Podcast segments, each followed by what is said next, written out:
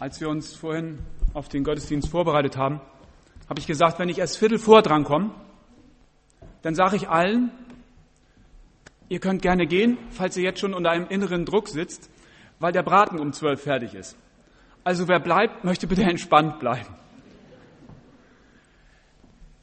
Vor kurzem in unserem Laden. Da sitzt so ein Kindergartenkind, drei, vier, in diesem Glücksauto. Wer da noch nie drin gesessen hat, der muss es einmal probieren. Das muss Glück ausstrahlen. Das Kind war glücklich. Und die Mutter wollte los. Und die Mutter, ähm, da passieren dann so die, die alltäglichen pädagogischen Geflogenheiten. Ich gehe dann schon mal. Erste Stufe. Ich gehe jetzt wirklich. Und dann von der Tür. Jetzt gehe ich aber echt. Und dann sagt dieser kleine Knirps, als die Mutter dann wirklich rausgegangen ist, zu dem interessierten Publikum im Laden, die kommt wieder, 100 pro.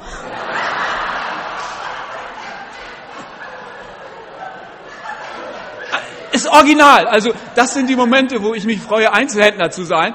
Die kommt wieder 100 pro.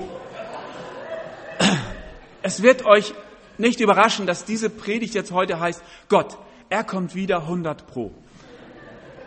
Weil das ist wirklich ein Gleichnis, was das kleine Kind da gegeben hat.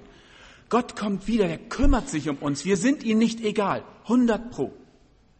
Und ich möchte das euch ein bisschen näher bringen anhand der Jona-Geschichte.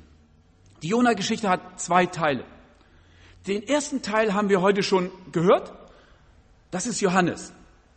Der geht jetzt auch auf dem Schiff macht eine Schiffsreise, hat Jona auch gemacht, aber seine wird anders laufen. Der hat einfach gehört, Gott hat etwas vor mit mir und er lässt sich berufen.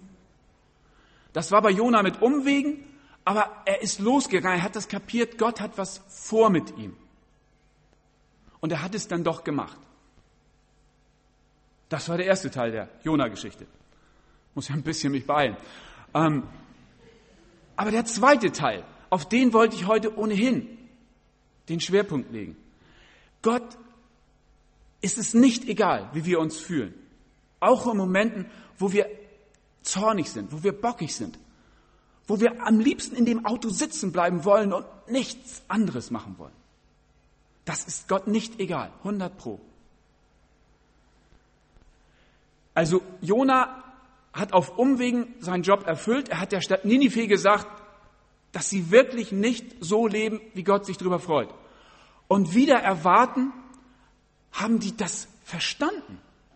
Jona hat mit seiner eigenen Geschichte, die natürlich auch von Umwegen und Irrtümern und einfach auch Buße geprägt war, so authentisch predigen können, dass diese Stadt Ninive es gehört hat und umgekehrt ist. Gott ist ein Gott der zweiten Chance und er gibt Ninive die zweite Chance. Das ist eigentlich ein Ende der Geschichte, wie es Hollywood nicht schöner schreiben könnte. Diese Jona-Geschichte bis zu dem Punkt, das ist Hollywood. Aber Ninive liegt nicht in Amerika, ist nicht Hollywood. Die Geschichte geht anders weiter. Merkwürdigerweise kriegt dieser Jona, der diese super Geschichte erlebt hat, er wird zornig. Er wird zornig, weil Gott hier jetzt nicht diese Stadt bestraft. Er wird zornig, weil die Stadt auf ihn gehört hat und sich verändert hat. Unglaublich. Jona wird zornig. Ich habe mir überlegt, woher kommt Zorn? Was heißt eigentlich Zorn? Zorn entsteht, so meine Selbstanalyse, wenn etwas nicht nach den eigenen Vorstellungen läuft dann wird man zornig. Und dieser Begriff Vorstellung, der hat was ganz Schönes. Vorher stellt man ein, zwei, drei Dinge so hin, wie sie gerne nach seiner eigenen Meinung sein sollten. Das ist eine Vorstellung. So möchte man das haben. Und man wird zornig, wenn das nicht genau so passiert. Dann gibt es eine Fehlstellung. Und dann gibt es eine Klarstellung. Da gibt es eine Gegendarstellung. Und dann fängt man an, in Stellung zu gehen und schließlich gibt es einen Stellungskrieg. Das passiert, wenn die eigenen Vorstellungen nicht eintreten. Man hat Vorstellung, wie es laufen soll. Und wenn das nicht so läuft, kommt Zorn.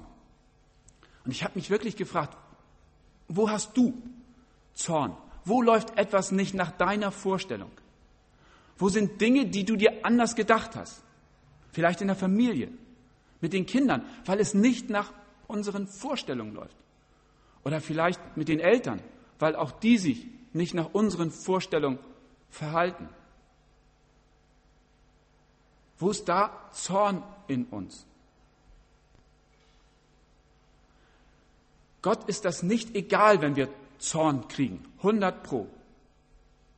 Er beginnt in dieser Situation bei seinem Propheten, der einfach zornig ist, weil es nicht nach seiner Mütze läuft, nach seiner Vorstellung läuft, mit Seelsorge.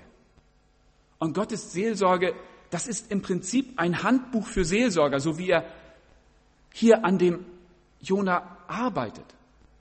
Der kommt zu diesem Propheten, der zornig ist, weil es nicht nach seiner Vorstellung läuft, und fragt ihn ganz mutig, ganz keck, meinst du, dass du zu Recht zürnst? Er stellt ihm einfach bloß die Frage, meinst du, dass du zu Recht jetzt zornig bist? Und ich finde es beeindruckend, einfach diese, diese, diese Frage, die ich mir immer wieder jetzt in der letzten Woche auch überlegt habe. Meinst du, dass du zu Recht zornig bist? Ich meine, dann, dann läuft so ein Film ab.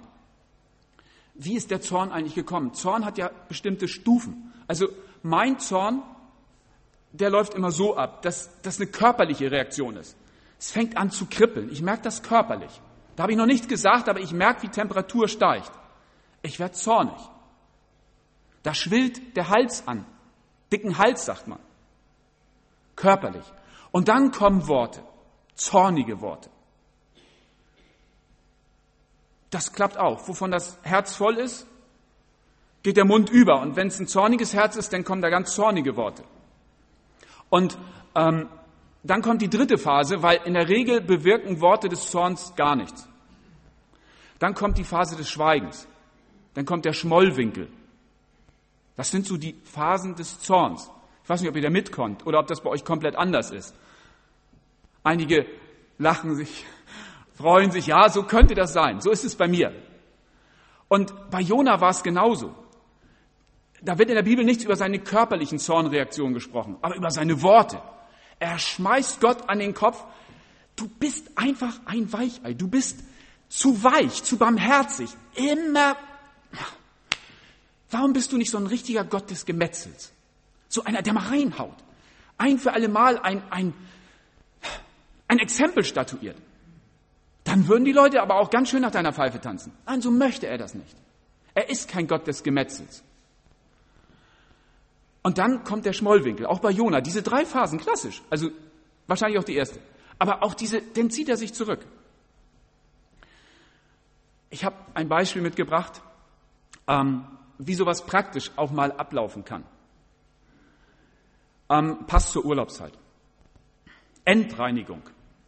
Weiß nicht, wer von euch jetzt in der nächsten Zeit ein Ferienhaus gebucht hat. Ich wünsche euch allen, dass ihr mit Endreinigung gebucht habt. Wir waren vor Jahren mal in einem schönen großen Haus mit riesengroßen Fenstern und hatten ohne Endreinigung gebucht, weil das Haus ohnehin schon ein bisschen teurer war und ich was sparen wollte. Solche kleinen Vertragsformulierungen nimmt meine Frau sehr ernst. Und der letzte Tag, den ich mir einfach so als ruhiges Ausgleiten des Urlaubs gedacht hatte, mit noch einem schönen Spaziergang und einfach so dieses Entchillen, ähm, der war von meiner Frau gedacht als Endreinigung. Sie hat sogar noch Geräte dafür eingekauft, damit wir richtig entreinigen können, weil in dem Haus nicht genügend da war. Und dann habe ich die Fenster geputzt. Und die waren groß. Und ich habe echt einen Hals gekriegt. Auf die Fenster, auf die Situation, auf einfach, dass dieser Urlaubstag so anders gelaufen ist, als ich mir das gedacht habe. Und ich wurde, je länger ich geputzt habe, immer ruhiger. Das war mir zu viel. Zu viel Endreinigung, zu wenig Urlaub. Und diese Ruhephase hat sehr lange angedauert. Die ging auch noch bis in den Abfahrtstag hinein. Da passierten dann auch noch Dinge, die mir nicht gefallen haben. Das Packen des Autos ist auch immer so ein Moment. der mal knapp vor Wahnsinn ist. Und dann fiel auch noch eine von diesen Reinigungsflaschen runter aus dem Kofferraum der Folgestadt. Ich war zornig. Alle klassischen Phasen. Körperlich, Worte, die nicht so witzig waren und nachher Schmoll. So läuft Zorn ab. Aber Gott ist das nicht egal, wenn wir so sind. 100 pro. Seine erste Seelsorgefrage ist, meinst du, dass du zu Recht zornig bist? Wenn ich diese Frage gehört habe, ich habe sie in dem Moment nicht gehört, wäre ich vielleicht schon ins Nachdenken gekommen. Aber Gott geht mit Jona noch einen Schritt weiter, weil dann stellt er Jona mitten in ein Gleichnis hinein. Da ist neben ihm ein Rizinus Baum, der wächst, wird groß, ist wirklich so, ist eine schnell wachsende Pflanze, 30 bis 50 Zentimeter, voll fette Blätter, die unheimlich guten Schatten spenden, das wächst da. Und dann kam über, und Jona saß in seinem Schmollwinkel in so einer Hütte, wo er eigentlich am liebsten auf Ninive geguckt hätte, wie das da alles kaputt geht, aber es ging nicht kaputt und er saß da mit seinem dicken Hals an der Hütte und freute sich so ein bisschen über den Schatten, den er zumindest hatte, was seine Temperatur etwas gelindert hatte. Und dann war über Nacht ein Wurm gekommen, hatte diesen Baum kaputt gemacht und er saß wieder in der prallen Sonne. Und das hat seinen Zorn einfach noch vergrößert. Und er hat nicht gemerkt, dass er mittendrin in einem Gleichnis sich befindet. Gott stiftet Jona, weil er merkt, mit Worten komme ich bei dem Typen nicht mehr weiter, eine Erfahrung, ein Gleichnis. Und Jona versteht es erst nicht. Gott muss ihm helfen. Was ist denn das jetzt für ein Gleichnis? Und er erklärt ihm, pass auf, Jona, du ärgerst dich jetzt über diesen Baum, der kaputt gegangen ist, weil ein Wurm gekommen ist. Über einen Baum. Und es jammert dich um den Baum. Und mich jammert es um die 120.000 Leute, die in der Stadt Ninive wohnen. Und um die Tiere, steht original in der Bibel. Und um die Tiere, die in Ninive sind, jammert es mich auch. Und ich will diese Stadt retten. Kapierst du das? Interessanterweise wird in der Bibel nichts darüber berichtet, ob Jona jetzt eine Lampe aufgegangen ist. Die Geschichte hört einfach darauf, als Gott ihm das erklärt. Aber ich finde, es gibt noch eine, eine fast tiefere Deutung dieses Gleichnisses, in dem Jona sich da befindet.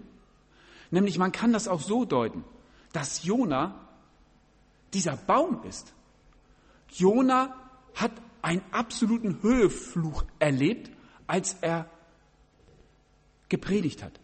Die Leute haben auf ihn gehört. Plötzlich war er aufgeblüht, aufgewachsen. Er hatte was zu sagen. Die 120.000 Leute haben sich wegen ihm geändert. Was für eine Karriere, was für ein Aufblühen dieses Jonas. Wie so ein Rizinusbaum. Und dann kam so ein fieser Wurm. Und dieser Wurm war sein Zorn der bohrte sich in diesen gerade erst aufgeblühten Baum des Jona rein und fraß sich durch und hat dazu geführt, dass all die schöne Blüte, all das Frohe, all das Schöne kaputt war. Dieser Wurm, dieser Zorn, diese Bitterkeit hat alles kaputt gemacht. Und Gott möchte Jona sagen, hey Jona, merkst du nicht, dass da ein Wurm in dir ist, dass da Zorn in dir drin ist? Das könnte doch ganz anders sein.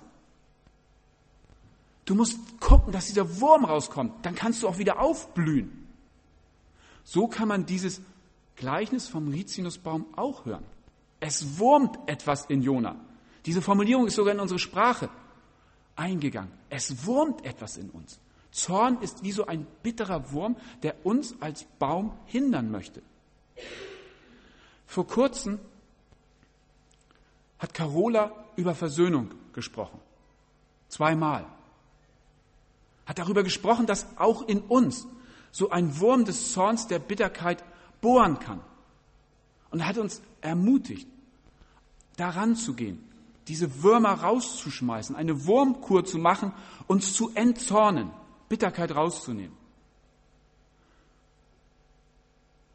Wenn dieser Wurm immer noch sitzt, immer noch da ist, wenn immer noch unsere Vorstellungen einfach abweichen von den wie es vielleicht läuft und wir zornig sind, auf wen auch immer. Arbeitet dran. Ihr seid berufen, Bäume zu sein, die blühen und nicht, dass der Wurm in euch da die Macht hat und euch einfach auch am Blühen hindert. Ich weiß, dass Zorn sehr klebrig ist. Das ist wie ein Kaugummi, das sich unter einen Schuh getreten hat und einfach da bleibt. Und wenn dann noch Rillen und Profil, also Narben da sind, dann, dann klebt sich das ganz fies rein. So ist Zorn. Der bleibt backen. Ihr müsst das wirklich ganz sauber machen. Dann werdet ihr auch den Zorn los. Und Gott möchte mit dem Gleichnis, das er Jona gegeben hat, ihm helfen, eine neue Perspektive zu bekommen. Gott zeigt Jona auf, hey, du bist ein Baum, lass den Wurm nicht die Macht über dich gewinnen. Das geht doch nur, und die andere Deutung ist, es geht doch nur um den einen Baum. Auf der anderen Seite 120.000 Leute und Tiere. Gott möchte uns eine neue Perspektive eröffnen. Er möchte uns rausholen aus unserem Zorn. Wie das konkret geht, dass Gott uns eine neue Perspektive öffnet, das habe ich erlebt in dieser Geschichte mit der Endreinigung. Wie gesagt, wir sind dann auch losgefahren aus dem Urlaub. Es war im Süden Frankreichs. Da hat man sehr viel Zeit, seinen Zorn zu pflegen, bis man wieder in Barmstedt ist. Und das war schon auffällig. Ich bin eigentlich jemand, der, bevor er den Motor anmacht, schon den CD-Player anmacht. Ich habe keine Musik hören können. Und da bin ich schon ab und zu der DJ bei uns im Auto. Ähm, die packe ich selber rein, die CDs. Ähm, still sind wir gefahren aus dem wunderschönen Urlaub, weil ich zornig war. Und dann kam mir ein Gedanke, der bohrte sich fest. Es gibt auch positive Würmer. Und zwar, ich hatte ein Buch gelesen im Urlaub von Henry Naun, Die innere Stimme der Liebe. Und ich habe wirklich in meinem stillen Fahren von Südfrankreich überlegt, was will dir das sagen, dass das jetzt bei dir in Erinnerung kommt, was für ein gutes Buch über Gottes innere Stimme der Liebe du gelesen hast. Und jetzt hast du so einen dicken Hals. Das passt doch nun ganz und gar nicht zusammen. Innere Stimme der Liebe und zornig kein Wort sagen. Das ist doch so schizophren, wie es nicht schlimmer gehen kann. Und ich weiß nicht, ob ihr euch da reinversetzen könnt. Man hat auf der einen Seite Zorn, aber merkt, wie da etwas wächst in einem. Da entsteht eine neue Perspektive diese innere Stimme der Liebe, die fing ganz langsam an, in mir zu wachsen. Und so in etwa in der Schweiz hatte diese innere Stimme dann wirklich auch was bewegt. Und ich habe dann ganz vorsichtig, wirklich, mal so meine Hand rechts gehabt und rein zufällig war da Gisis Hand. Und das war wirklich so, dass da Zorn einfach radikal an Wirkung verloren hat. Zorn ging weg. Und dann habe ich sogar wieder die Musik angemacht. Und ihr werdet kaum glauben, das war unsere Delirious-Phase. Und da war das Lied I could sing of your love forever. Es war wirklich so. Also immer von deiner Liebe singen. Ähm, ich hatte diese innere Stimme der, Stimme der Liebe gehört und wirklich was gemacht und hatte mir von Gott eine neue Perspektive geben lassen und den Zorn erfolgreich bearbeitet. Der Wurm war raus. Ab der Schweiz wurde es eine schöne, lustige, entspannte Rückfahrt. Und wir haben nie wieder ein Haus ohne Endreinigung gebucht. Also nur als Tipp, äh, wenn ihr das noch ändern könnt vor dem Urlaub. Und auch ein weiterer Tipp.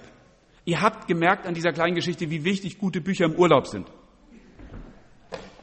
Also wir haben im Oktober hier Tamara Hinz. Wer das Buch noch nicht hat, auch von den Männern, ich weiß, da ist eine Frau auf dem Cover. Es lohnt sich zu lesen. Nehmt es mit, vielleicht hört ihr dann im Urlaub auch so eine innere Stimme der Liebe, wenn ihr sie gerade dringend braucht. Und es wird euren Urlaub verändern. Gott schenkt wirklich neue Perspektive. Ich möchte zusammenfassen.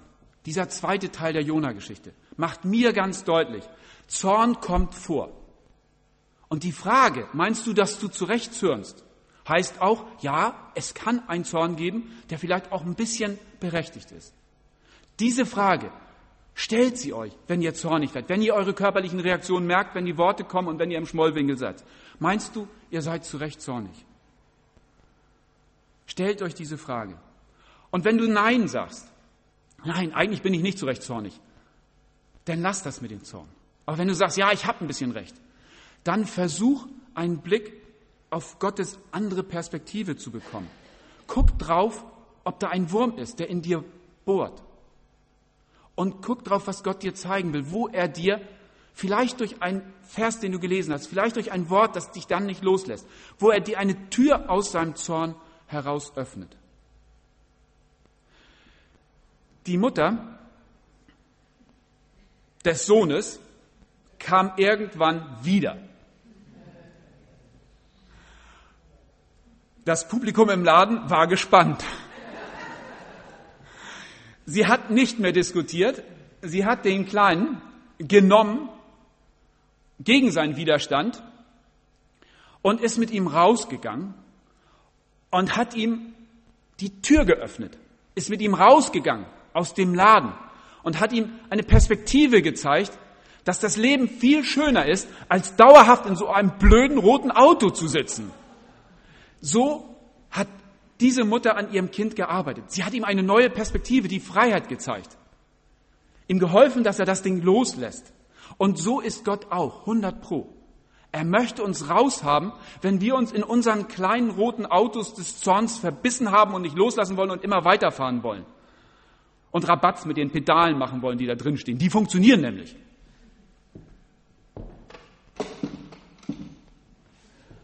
Also, er möchte uns rausholen aus diesem Wagen. Das Leben hat viel mehr zu bieten als diese roten Autos, dieser Zorn, an denen wir uns manchmal festhalten. Und Gott ist wie so eine Mutter zu uns, die uns nicht nur trösten will, wie es in der Jahreslosung halt, sondern die auch traurig ist, wenn wir uns im Zorn verbissen haben und die uns neue Perspektiven öffnen möchte. Gott sind wir nicht egal. Er hat was mit uns vor. Nicht nur mit Johannes, sondern mit uns allen. Und er lässt uns nicht allein. 100 Pro. Amen.